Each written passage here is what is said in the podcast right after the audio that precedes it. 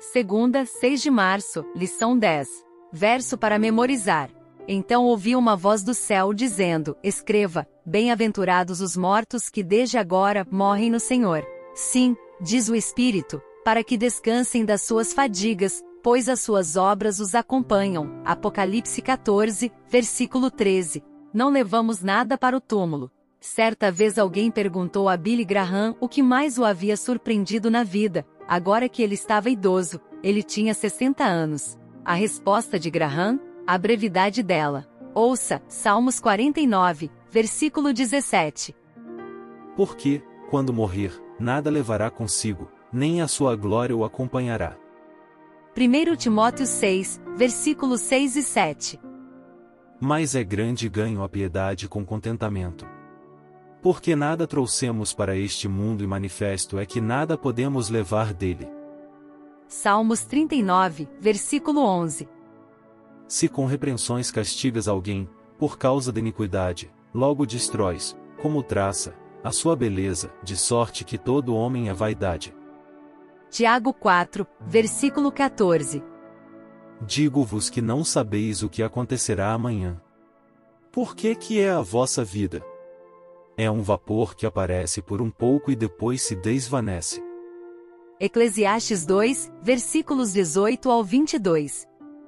Também eu aborreci todo o meu trabalho, em que trabalhei debaixo do sol, visto como eu havia de deixá-lo ao homem que viesse depois de mim. E quem sabe se será sábio ou tolo? Contudo, ele se assenhoreará de todo o meu trabalho em que trabalhei e em que me ouve sabiamente debaixo do sol, também isso é vaidade.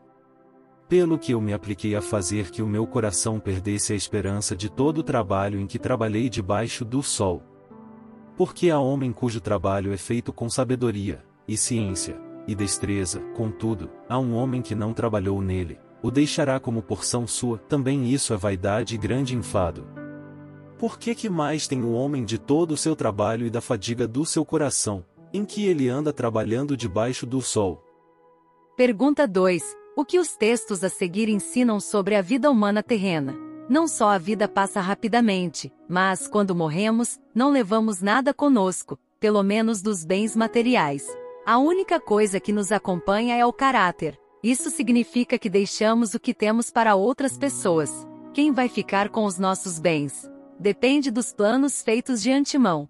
Embora nem todos tenham propriedades, a maioria das pessoas, como trabalharam ao longo dos anos, acumularam algo. O que acontecerá com isso depois da morte é uma questão que todos devem considerar.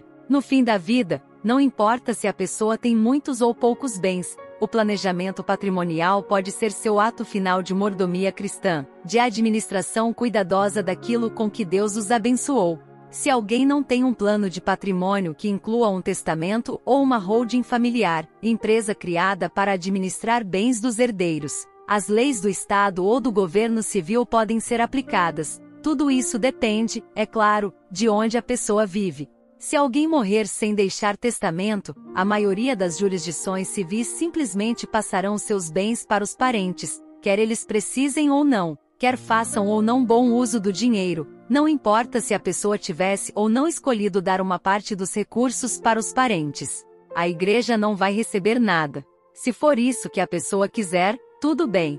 Se não, ela precisa planejar com antecedência. Nesse contexto, busque orientação profissional para escolher a forma mais eficaz e econômica de administrar os recursos de Deus. Como Deus é o dono de tudo, seria lógico concluir a partir de uma perspectiva bíblica que, quando tivermos terminado a tarefa que Deus nos confiou, devemos devolver a Ele, o legítimo dono, o que restar, uma vez que as necessidades dos entes queridos estejam atendidas. A morte, como sabemos, pode vir a qualquer momento, inesperadamente. O que aconteceria com seus entes queridos se você morresse hoje? O que aconteceria com seus bens? Seriam distribuídos como você gostaria?